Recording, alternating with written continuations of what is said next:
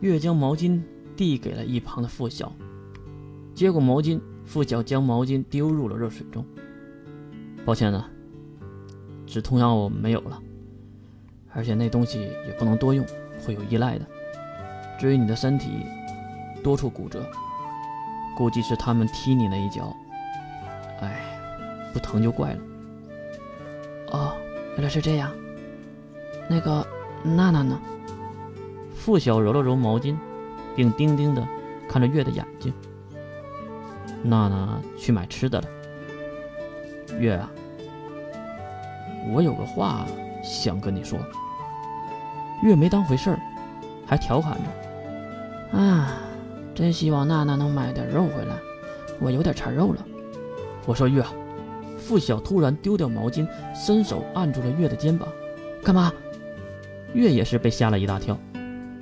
月，我为什么会被召唤到这个世界来啊？到底是什么人做的？你知道吗？月这才明白，原来是这个事儿。啊，我知道。谁啊？月当然要说真话了，不过是一部分的真话。我知道其中一个人。那就是逆风。哦，可能是早就猜到了。付晓放下了手。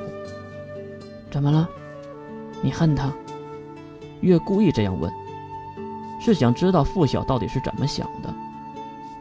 有点，但是没恨到以命相拼的地步。总感觉自己的命运被别人玩弄于股掌之中，很难受。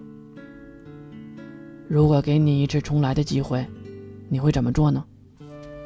月的这句话，准备很久了。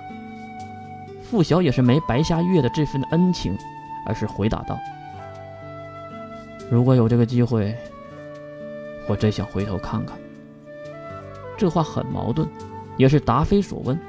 但是月就是在等这句话，因为这个计划马上就要闭环了。这个时候，娜娜也是在这个奇怪的节骨眼上回来了。虽然听到了付晓的话，娜娜也是风平浪静的，啥表情都没有。当然，也可能是没听懂。早饭回来啦，吃饭吧。付晓仿佛是做错事的孩子，连忙和娜娜陪着不是。抱歉，又要你单独去买饭。而娜娜却温柔的回答：“第一，我没有听到你们说的是什么。第二，我不去买。”谁买啊？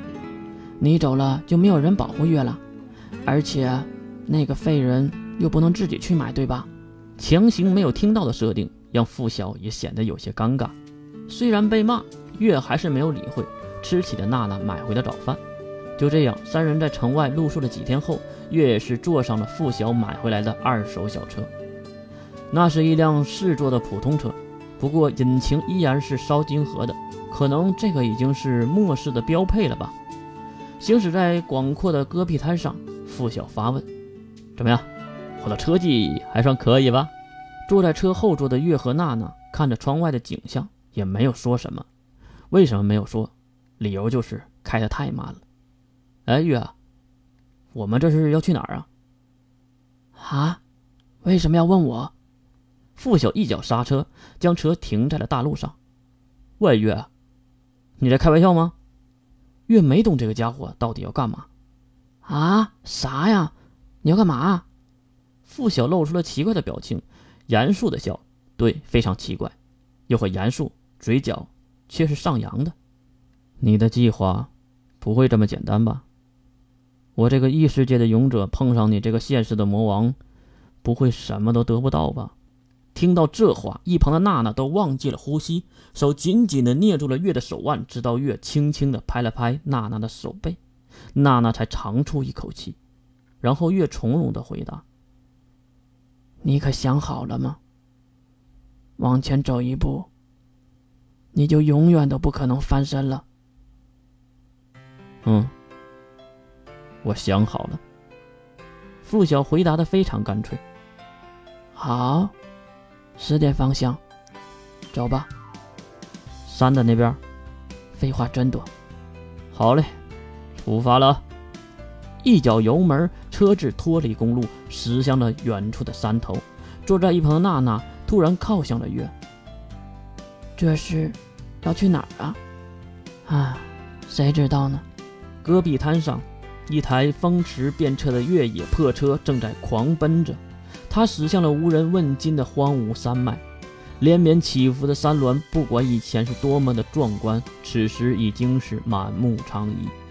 黄色的风化石块遍布山体，当然，这些石块也让狂奔的越野车慢了下来。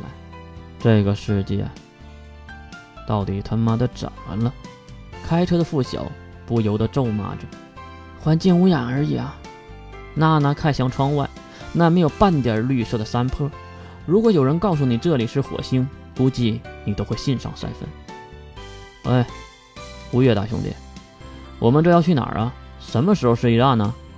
付晓对着这无法行驶下去的坡路发着牢骚，而月知道已经差不多了。好了，就在这里停车吧，我们下车，还有不远的路了。哎，月，你能行吗？